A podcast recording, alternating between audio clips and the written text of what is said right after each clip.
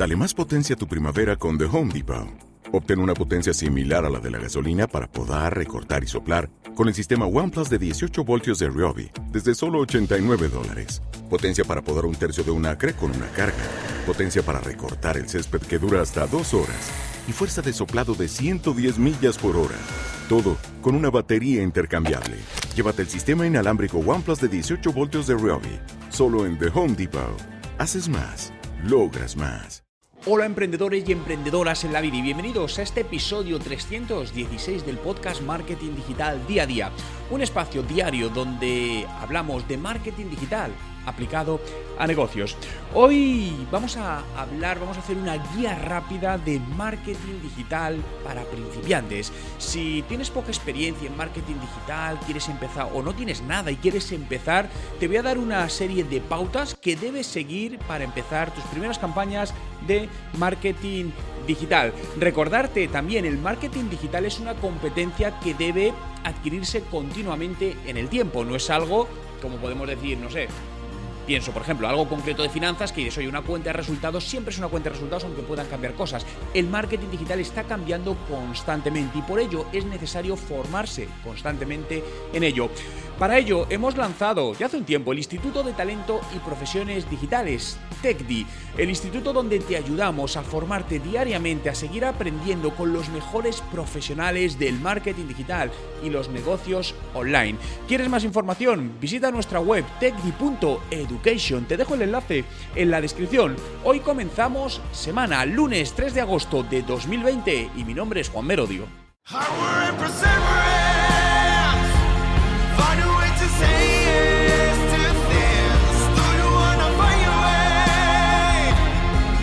Y recuerda, no hay nada que no puedas hacer en tu vida. Guía rápida de marketing digital para principiantes. Hoy en día cualquier negocio, lo repito, cualquier negocio debe dar el salto al mundo digital de una o de otra manera. Y esto lo estamos viendo, es decir, en los últimos meses estamos recibiendo contactos de muchas más empresas que hasta ahora no se habían preocupado. Fijaos, hace dos días nos contactó una, es una empresa muy grande, es una empresa de carácter industrial, que tiene muchos años, con presencia en muchos países y aunque tienen departamento de marketing, ¿no? Pero bueno, como ellos explicaron muy bien, es un marketing más enfocado a ventas, no es tanto un marketing de comunicación y una estrategia de marketing digital. Y se habían dado cuenta que, obviamente, su producto no se iba a vender por internet, ¿no? Pero sí era necesario digitalizar su parte de comunicación y tener una mayor presencia, utilizar el marketing digital para dar una buena imagen de la empresa, para cuando la gente buscase sobre ella, bueno, pues que encontrase lo que debe encontrar. Y esto, al final, es el uso de marketing digital. Cada negocio, cada empresa tiene su objetivo. Es decir, en un caso puede ser conseguir clientes, en otro caso mejorar la reputación, en otro caso el que sea.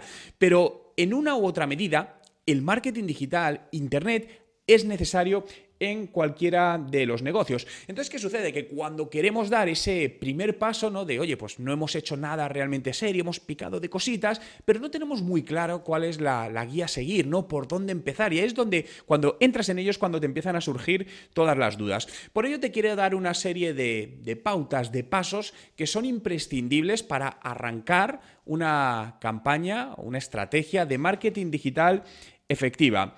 Lo primero es descubrir qué les gusta a tus clientes y quiénes son. Y esto que muchas veces puede parecer que lo tenemos claro, no, bueno, yo sé que les gusta a mis clientes, yo sé quiénes son mis clientes, pero realmente no lo tenemos del todo claro. Es decir, o dicho de otra manera, podríamos todavía tenerlo mucho más claro y mejor. Por lo tanto, es importante hacer esta, esta segmentación, ¿no? Para empezar a tener éxito o asegurarnos, no voy a decir asegurarnos porque nadie te asegura nada, ¿no? Pero sí maximizar las oportunidades de éxito en el marketing digital, debemos conocer exactamente por qué nuestros clientes vienen a nosotros y por qué vuelven a nosotros. En el caso de clientes recurrentes, ¿por qué te compran? ¿Por tu producto? ¿Por tu servicio? ¿Por la calidad del mismo? ¿Porque no hay otro igual y aunque la calidad no sea muy buena, pero es lo que hay, porque tienes un servicio de satisfacción al cliente o de atención al cliente excepcional, porque mm, tienes un producto totalmente único y diferencial. ¿Cuál es la razón? O una combinación de todos, ¿no? Entonces es muy importante que, que primero descubras estas dos razones. ¿Por qué me compran a día de hoy a mí y para los clientes recurrentes por qué me vuelven a comprar. Si identificamos esto, seremos por un lado capaces de trazar una estrategia que nos ayude a crecer en el futuro y además de crear barreras de entrada.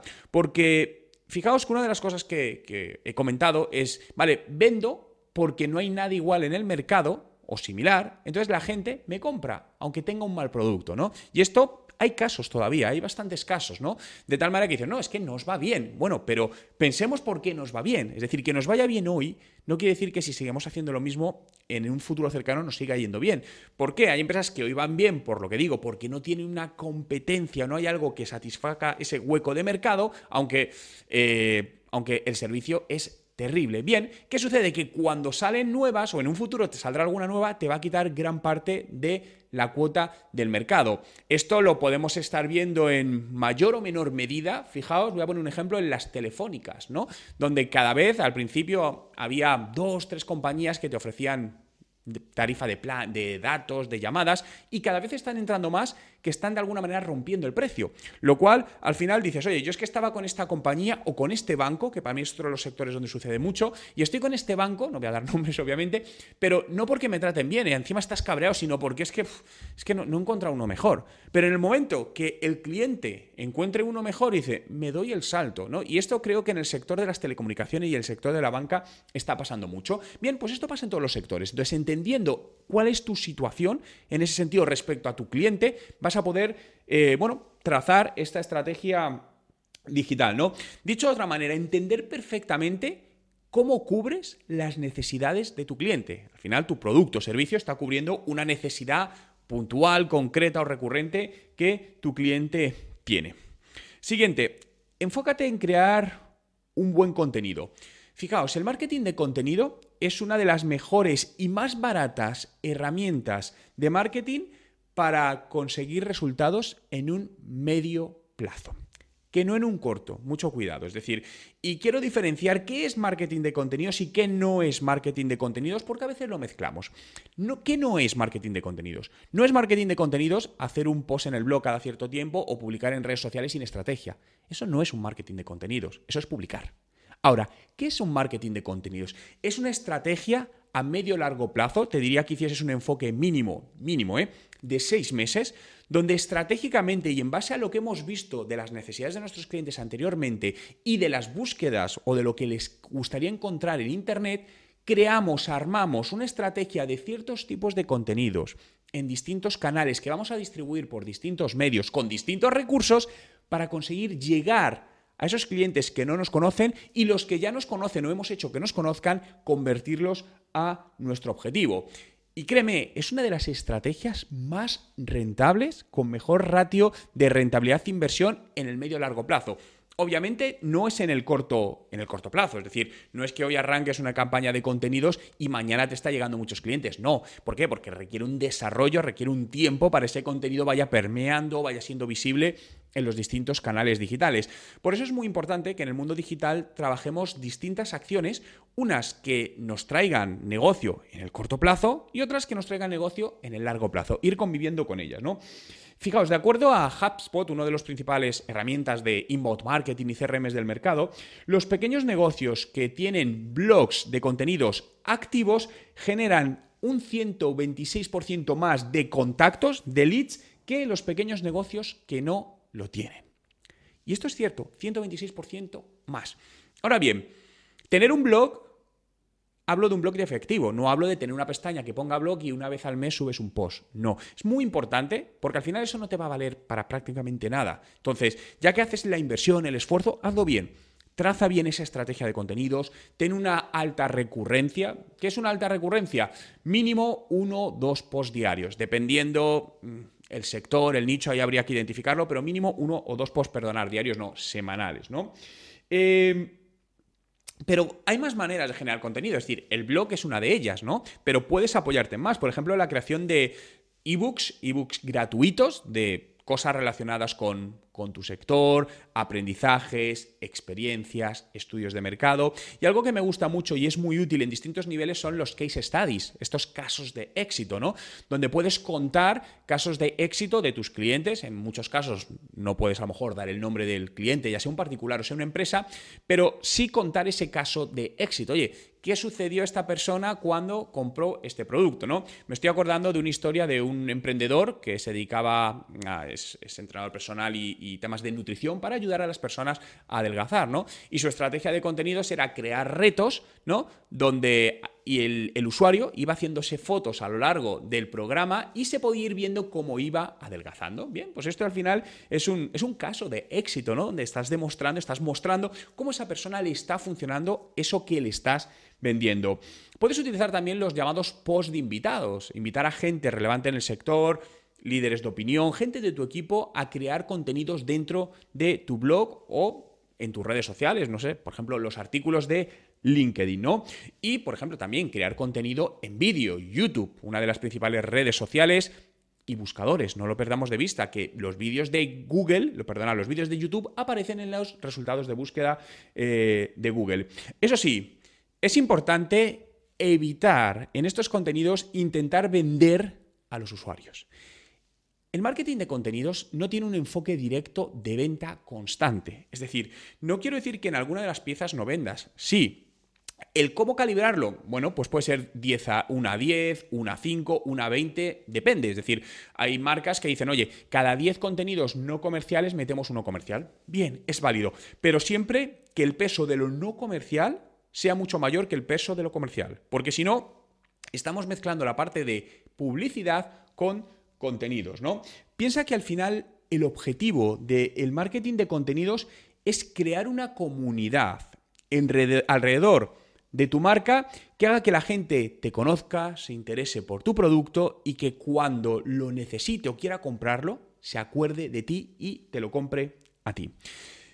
Otra estrategia que suma a lo anterior y la ha dejado caer por encima es la publicidad digital.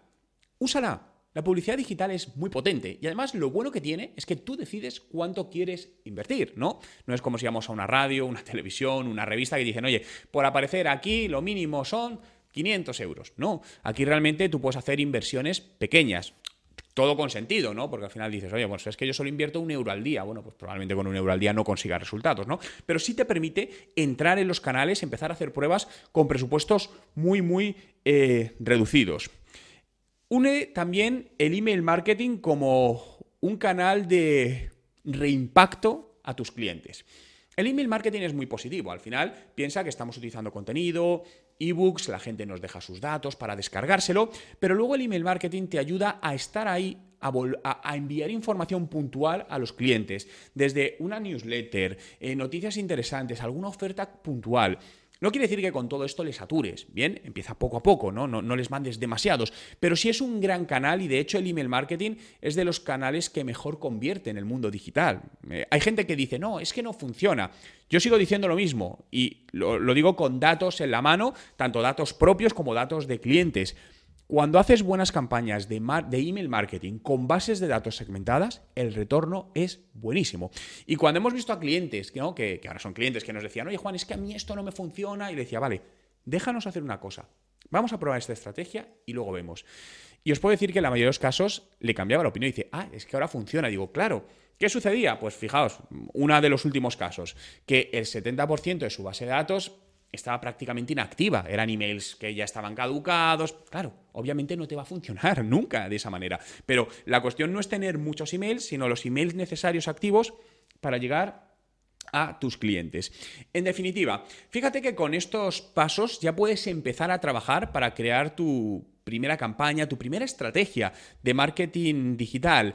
Los objetivos, ahí los marcas tú en función de de tu estrategia de negocio, ¿no? Al final tú tienes que tener tu plan de negocio, oye, ¿dónde quiero estar en los próximos tres meses, seis meses y doce meses? ¿Y cómo incorporo el marketing digital, el negocio online para cumplir esos objetivos.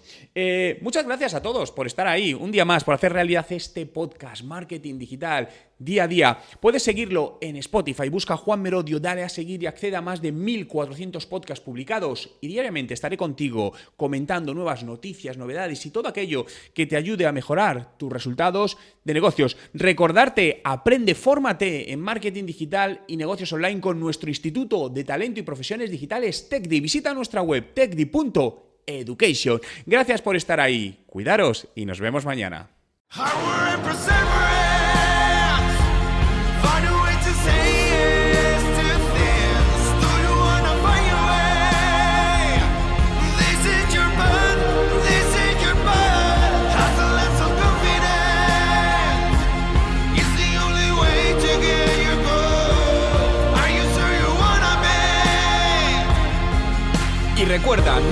Que no puedas hacer en tu vida.